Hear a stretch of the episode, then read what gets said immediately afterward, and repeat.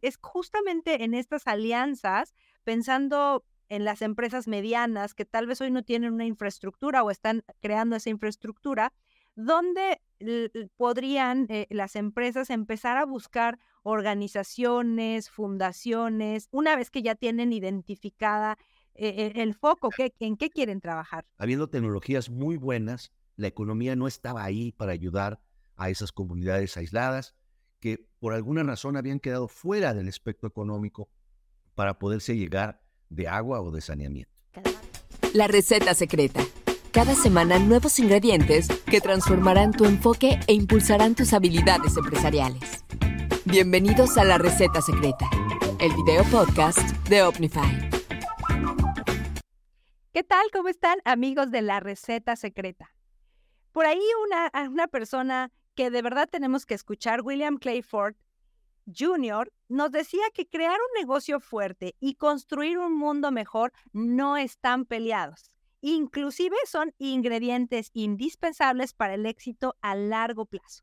Y hoy es de lo que vamos a hablar, de hacer una inversión social. Y como bien lo dice su nombre, inversión quiere decir que se recupera aquellas actividades que hacemos en nuestras empresas ambientales, sociales, de gobierno, que permiten construir un mejor lugar para vivir, por supuesto que tiene un impacto fundamental dentro de nuestras organizaciones. Para darnos una idea, solo dos datos de acuerdo al economista. De acuerdo a, una publicación realizada en un estudio justamente en el economista, en la TAM, el 43% de los consumidores están dispuestos a pagar un 10% más si la empresa está posicionada de manera positiva. Y 9 de cada 10 empresas o personas estarían dispuestas a cambiar de proveedor por uno que sí haga labor social o acciones que ayuden a construir una mejor comunidad. Es por eso que hoy queremos abordar este tema. ¿Cómo hacer una inversión social, ya sea que seas una pequeña, mediana empresa o seas un gran corporativo? Y para ello tenemos el día de hoy un gran invitado. Les voy a dar un poco de datos de su biografía. Él es economista por el Tecnológico de Monterrey, licenciado en Derecho por la Universidad Autónoma de Nuevo León, con maestría en Políticas Públicas por la Escuela de Gobierno John F. Kennedy de la Universidad Harvard y doctor en Economía y Políticas Públicas por la Universidad de Texas en Austin. En 2008 fue director fundador de este, de este gran, pues de esta gran empresa FEMSA, su fundación, en la cual él comenzó a, instrumentar un pues el espacio de inversión social que hace este, esta gran empresa que hoy todos conocemos. Actualmente es consultor senior en análisis económico y asuntos públicos para diversas entidades públicas y privadas. Profesor de la Escuela de Gobierno y Departamento de Economía en el TEC de Monterrey y editorialista del Grupo Reforma para el Norte. Autor de dos libros, los estados mexicanos y sus activos y su dinamismo económico social en 2004 y en 2009 publicó Política Pública en Democracias. Y un dato que tal vez pocos conocen, cuando se estresa, toca el piano. Con ustedes, Vinal Garza. Bienvenido, Vidal. Un gusto que estés con nosotros. Muchas, muchísimas gracias, Angélica, y gracias a todos ustedes este, por la invitación a la receta secreta. Y la verdad es que este es un tema fascinante. Eh, lo, lo mencionaste muy bien con esas dos Em, digamos, eh, reseñas, pero hay muchísimo más atrás de esto. Creo que el entorno en el que vivimos hace justamente que todas las empresas eh, sean realmente habilitadoras de la sociedad. No solamente por el empleo que generan, por las utilidades que generan, por los impuestos que pagan, sino también porque saben hacer comunidad. Y, y, bueno, me da mucho gusto estar contigo el día de hoy y poder platicarles un poquito de cuáles son esos ingredientes Em, que de alguna manera pudieran servirle a todo nuestros, nuestro auditorio para poder entender un poco mejor el concepto. Primero hay que quitar la palabra de filantropía. ¿Sí? Las empresas no hacen filantropía. Pueden ser las personas que son filántropas y que quieran ayudar eh, con sus recursos. Las empresas hacen inversiones sociales. Entonces, esto es lo que, lo que primero tenemos que tratar de entender. Y la inversión social como concepto no es em, no es viejo, es de hecho es muy, muy reciente. tiene que ver con esa capacidad que las empresas tienen de movilizar recursos, intereses, por supuesto, para sumar hacia causas muy, muy, muy claras. En el caso que te quiero comentar un poco y a lo mejor haciendo alusión a los ingredientes que encontré yo cuando estuvimos empezando en el 2007 a diseñar lo que es la Fundación FEMSA, te puedo destacar que lo primero es que había una voluntad muy clara del equipo directivo y del consejo de la empresa para, eh, em, digamos que trascender más allá de lo que ya hacía la empresa normalmente. Y FEMSA es una empresa histórica, ¿no? Tiene más de 130 años. Fue la primera empresa que dio, em, obviamente, atención social a sus trabajadores mucho antes que, el Seguro Social. Les dio también acceso a la vivienda mucho antes que el Infonavit existiera. Entonces, una empresa que tenía un compromiso y donde el, el, centro de la empresa ha sido la persona. Entonces, era interesante tratar de hacer una fundación para una empresa que tenía tanta responsabilidad social y que a lo largo de los años ya estaba justamente invirtiendo socialmente y, generando muy, una apreciación por parte de eh, quienes consumían sus productos, pero que también la veían como una empresa ejemplo, como una empresa faro en materia de responsabilidad social. ¿Y cuál fue la primera tarea o el primer ingrediente? Tener esa voluntad y ese El segundo ingrediente creo que es mucho, muy importante y, y quizás sea la clave de cualquier inversión social de, cualquier empresa de cualquier tamaño es el foco. Necesitas tener un foco muy claro. Tiene que ser, Angélica, una área en la que quieras invertir socialmente, que le preocupe a la empresa, pero que también le preocupe a la sociedad y que también le preocupe al gobierno. E, en, ese, en esas tres esferas tienes que encontrar el punto en donde una empresa puede hacer la diferencia. En el caso de nosotros, lo que, lo que hicimos fue una evaluación en toda América Latina de uno de los temas que nos preocupaba mucho y le preocupaba a la sociedad, le sigue preocupando a la sociedad y le preocupaba mucho también a la empresa por ser una empresa, eh, eh, eh, pues obviamente dedicada al tema de, los, em, bueno, tiendas de conveniencia, como tú sabes, las cadenas de tiendas OXXO son, son defensa, pero también farmacias y también otro tipo de productos, pero lo más importante era pues que también era el embotellador más grande eh, por volumen de Coca-Cola en el mundo. entonces uno de los temas que nos preocupaba era justamente cuidábamos muchísimo eh, en los procesos con los cuales se realizaban nuestros productos, el agua. Y cómo podíamos trascender esta preocupación sobre el agua a otro nivel, a otra, digamos, a otra, eh, a otra, a otro, a otra estrategia distinta. Y entonces, Sí. Te iba, te, iba, te iba a preguntar, y, en este sentido, cuando tú encuentras en el ingrediente uno la voluntad, el segundo ingrediente el enfoque, eh, algo que me, me, surge como, como pregunta, ¿este enfoque eh, solo es para las grandes empresas, las medianas empresas? O sea, ¿a partir de qué momento consideras que ya el, empresario tendría que estar hablando de estos temas para poder llegar a un enfoque de, de, preocupación? Desde que es pequeño, porque en el fondo cualquier empresa de cualquier tamaño eh, es un actor de la sociedad. Entonces, si tú lo que tú haces, digamos, eh, yo me quedo pensando un poco en algunas, eh, en algunas empresas que se dedican al cine. Sus fundaciones se dedicaron a ayudarle a la gente a ver con lentes y con operaciones de, lentes y a oír, ¿no? Con, con, este, con operaciones también para el oído. Entonces, esto está muy enfocado en lo que también la empresa se va digamos, a beneficiar. En este caso, como te, mencionaba, fue el enfoque, fue, fue encontrar cuál sería, dentro de ese enfoque de agua, el camino que una fundación pudiera tomar. Entonces hicimos esa evaluación en América Latina y te podría agregar que el tercer o cuarto ingrediente es que tienes que estar con la academia muy cerca. O sea, tienes que preguntarle a los especialistas y a los expertos.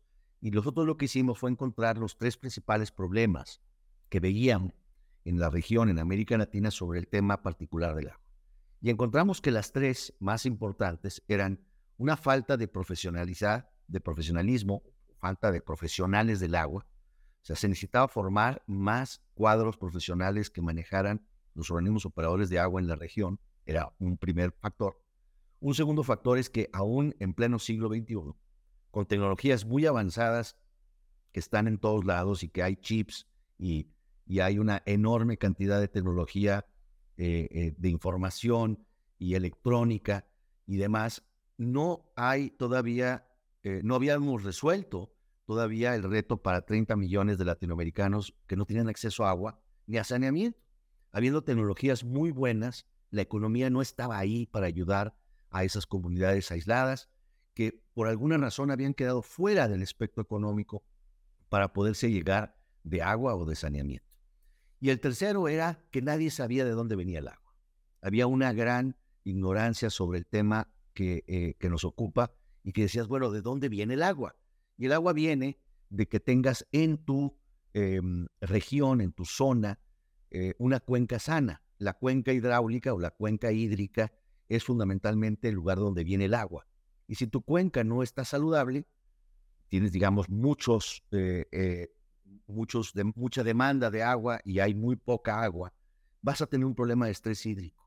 Entonces, la seguridad hídrica se convirtió en otro de los vehículos con los cuales este, trabajamos. en esas tres, Angélica, pasamos al siguiente ingrediente, es, bueno, ¿y qué hago?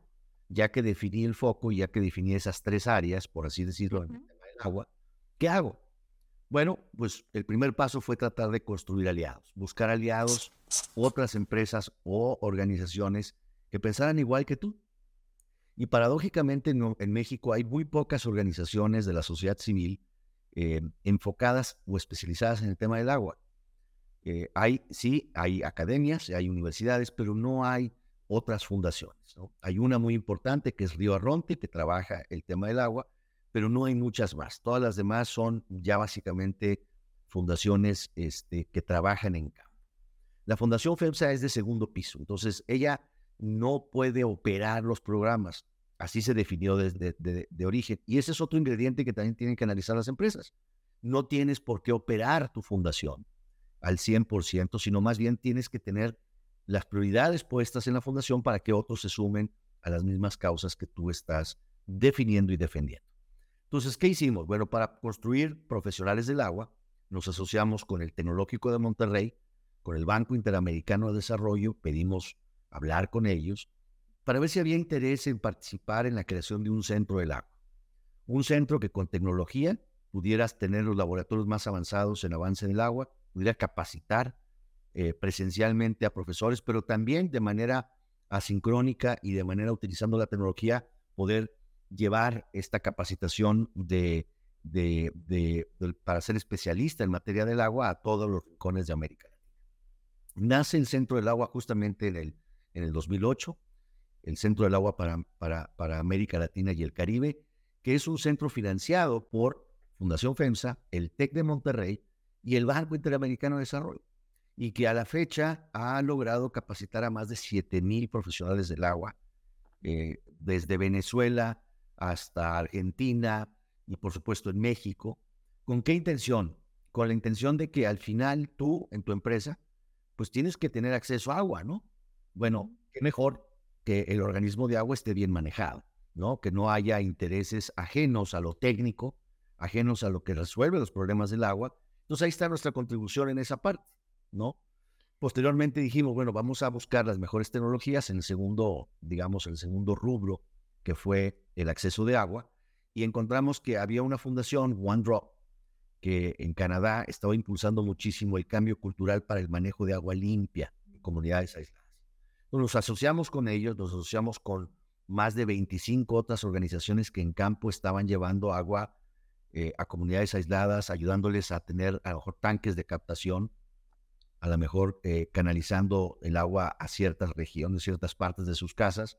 Y bueno, y lo hicimos en muchos países de Centroamérica, lo hicimos en Colombia, lo hicimos en México. Eh, recuerdo haber estado varias veces en la Sierra Gorda llevando justamente tipo de proyectos para que la gente captara agua, se potabilizara y la pudiera usar. ¿no? En Chiapas, por ejemplo, es, es, increíble, hay muchísima agua, pero no está tratada, no está conducida y no está cuidada. Entonces, bueno, por eso se le llamó Lazos de Agua y, es un proyecto que, que, sigue trabajando y que hoy ha beneficiado ya pues, a más de 250 mil familias en toda la región justamente con este tema. Y, el fíjate que ajá, y el tercero, sí, sí, sí. El tercer, paso que fue cómo cuidamos las cuencas Ahí hicimos alianza con eh, el Global Environmental Facility, que es una organización del Banco Mundial, y también con Nature Conservancy, con World eh, Wildlife Fund y otras que estaban justamente preocupadas por el estado de salud de las cuencas. Entonces, primero diagnosticamos cuántas cuencas hay en México en estado de salud crítico. Nos encontramos que eran 26. Teníamos que hacer 26 esfuerzos locales para poder ayudar a esas cuencas, primero entender su realidad, sacar su radiografía de su estado de salud y poder ayudarlas a estar mejor. Y después poner acción de la sociedad, que lo construimos a través de un mecanismo financiero que se llama fondos de agua, para que pueda haber recursos suficientes, Angélica, no solamente de la Fundación FEMSA, sino de todas estas organizaciones que también estaban preocupadas por la causa y lograr justamente que esa inversión social se materializara cuidando y manteniendo en mejor salud esa cuenca. Al final los beneficios son para todos, no para la empresa que estaba haciendo esto, sino para todos aquellos que utilizan el agua de esa cuenca. Y eso es justamente lo que me llega al, sexto ingrediente. Eh, en este tipo de fundaciones y hablando de inversión social, la, mejor publicidad es la que hacen las obras que haces. Tú no haces publicidad de tu inversión social. Como empresa, olvídense de eso. Lo mejor que pueden hacer es que los proyectos que están saliendo, que están sumando a más y más aliados, hablen justamente de eh, los beneficios que se están alcanzando. Y eso hace que te ganes de manera muy auténtica, ¿sí? Eh, yo digo que la, la, la, la, buena opinión de la gente, pero sobre todo que se sumen muchos más organismos y personas a las causas que tú estás empujando. Entonces, el, el, el, receta secreta fundamental de una inversión social es que logres tener un foco que sea capaz de entusiasmar a otros, ¿sí? Para que se sumen a esto. Y, como tú decías, ah, o sea, hay que tener como estos, estos ingredientes que son fundamentales. Uno, como tú bien lo decías, la voluntad de la dirección, porque si solamente es, una iniciativa que tal vez está apoyando un departamento, una área, pero no cuenta con toda la, eh, la, voluntad de todos los que se van a involucrar y de la dirección, sobre todo de los socios accionistas, creo que es fundamental el enfoque. A mí me encanta cómo nos comentas, ¿no? En este caso era una acción que es el agua y de ahí alinear empresa, sociedad, gobierno. El tercer ingrediente que nos comentas es estar cerca de la academia para tener a los especialistas, las estadísticas, saber en qué vamos a impactar. El cuarto es hacer un plan, hacia dónde vamos, qué hacemos. El quinto, generar alianzas, como tú bien lo decías, no tenemos que hacerlo nosotros, ejecutarlo nosotros. Hay muchos organismos y, ahorita te voy a hacer una pregunta al respecto. Y el sexto es publicidad, pero de boca en boca, ¿no? Es una publicidad distinta donde la gente se da cuenta de lo que estamos haciendo no solo por la empresa, sino por los otros y, que, la empresa está más allá de la puerta, ¿no? De, entrada de la organización. Y aquí me, mi, pregunta, eh, Vidal, es justamente en estas alianzas, pensando en las empresas medianas que tal vez hoy no tienen una infraestructura o están creando esa infraestructura, ¿dónde podrían eh, las empresas empezar a buscar organizaciones, fundaciones, una vez que ya tienen identificada eh, el foco, en qué quieren trabajar? Mira, primero también ser flexibles, porque a veces tu foco que puedas estar encontrando no va a ser el que, el que esté de alguna manera madurado en alguna otra Si tú eres pequeño definitivamente y quieres aportar y quieres invertir en, eh, en, en, en tu sociedad, eh, sí hay algunos ejemplos. Hay, hay, fundaciones comunitarias en México que recogen de alguna manera eh, eh, los, los, las diferentes iniciativas que hay por ahí. en Nuevo León lo tenemos y, seguramente también hay en otras partes de México. Estas fundaciones comunitarias de alguna forma están recolectando este, este pulso. y la otra es que hay, que hay que comunicarlo con esos socios y hay que buscarlos nosotros no, no, teníamos, digamos, una referencia de otra fundación que se dedicara al tema del agua. Y ahorita te hablo del, otro ingrediente de inversión social que, que, fue muy importante en su gestación y su desarrollo y que hoy está convertido en realmente una pieza muy importante que beneficia a todas las empresas. Em, eh, es fundamental salir a buscarlos. Y, hay eh, referencias en, México en algunas, digamos que asociaciones como el Centro Nacional de Filantropía, creo que hay algunas otras que tienen algo de información sobre fundaciones corporativas, pero lo más importante es que encuentres eh, gente que se quiera sumar contigo, ¿no? Y muchas veces la gente es, es tu mismo, tus mismos este, colaboradores, que se suman a través de un voluntariado, por ejemplo, a la causa, y nosotros hemos estado trabajando en la, en la parte, digamos, que tiene que ver con conservación de cuenca, pues un programa muy amplio también de reforestación, porque uno de los elementos que ayuda a las cuencas a estar sanas es que tengan suficiente eh, masa vegetal eh, adecuada y que no estemos este, deteriorando el suelo para que pueda absorberse de mejor forma el agua e infiltrarse a la cuenca que al final nos va a dar el agua futuro, ¿no? Eh, oye, y si hablamos de inversión, hablamos de retorno. Con tu experiencia, ¿cuáles son esos retornos, ya sea al corto o al mediano plazo, que una empresa eh, puede esperar? O sea, para, para yo, yo diría aquí un poco para entusiasmar a aquellos que hoy no están haciendo acciones de responsabilidad social, o inversión social, ¿qué le diría? O sea, ¿cuál es el retorno de inversión? ¿Cómo podemos ver esos resultados? Dos, dos elementos, yo, yo te diría dos. Uno es lo que yo llamo el factor de multiplicación. Si tú puedes poner un peso, pero la sociedad que lograste convencer de que te apoye en tu inversión social pone cinco, el impacto es de seis, ¿verdad? Y esa, esa, esa métrica del factor de multiplicación es mucho, muy importante, porque suma justamente a que tu parte se convierte en algo más grande. Esa es una forma de ver el retorno. Y lo otro tiene que ver con lo que te pasa a ti como empresa y lo que te pasa a ti con tus colaboradores y con tus clientes y con tus proveedores.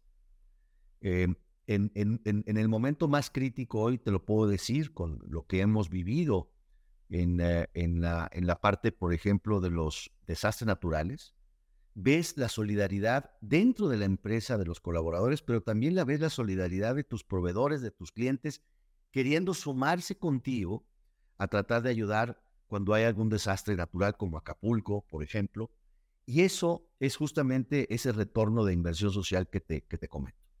Ahora, una forma también de evaluarlo era lo que nosotros hacíamos para medir, por ejemplo, el beneficio a las familias de que tuvieran acceso a agua potable. Y ese beneficio lo medíamos en varias escalas. Uno era, tú sabes que la, mayor cantidad del el agua que no tenían en sus hogares lo tenía que traer los niños y las mujeres. Bueno, ¿cuánto representaba eso en términos de costo para su ingreso? El perder el día acarreando agua y que eso se eliminaba. Entonces podíamos medir junto con algunos eh, académicos, medíamos el impacto que tenía en el ingreso de eh, esas familias por tener acceso a agua. Esa, ese aumento del ingreso se lo podías comunicar a un alcalde o a una autoridad inmediatamente le cambiaba la cara, ¿no? O sea, no es un programa para llevarles recursos a las familias para que aumente su ingreso. Es un programa para que tengan acceso a agua que después les va a repercutir en tener un ingreso mayor porque van a tener más ingreso disponible, ¿verdad? Que antes dedicaban a gastar a, recolectar agua o a buscarla o a perder tiempo y productividad. Entonces, al final, yo creía que en esos dos elementos están en multiplicación, porque tu proyecto suma el de muchos otros, y el segundo es que ves el retorno conforme se, se, suman a tu causa y se, por ejemplo, tendrías niveles de rotación mucho más bajos, porque las empresas contratarían con menos esfuerzo.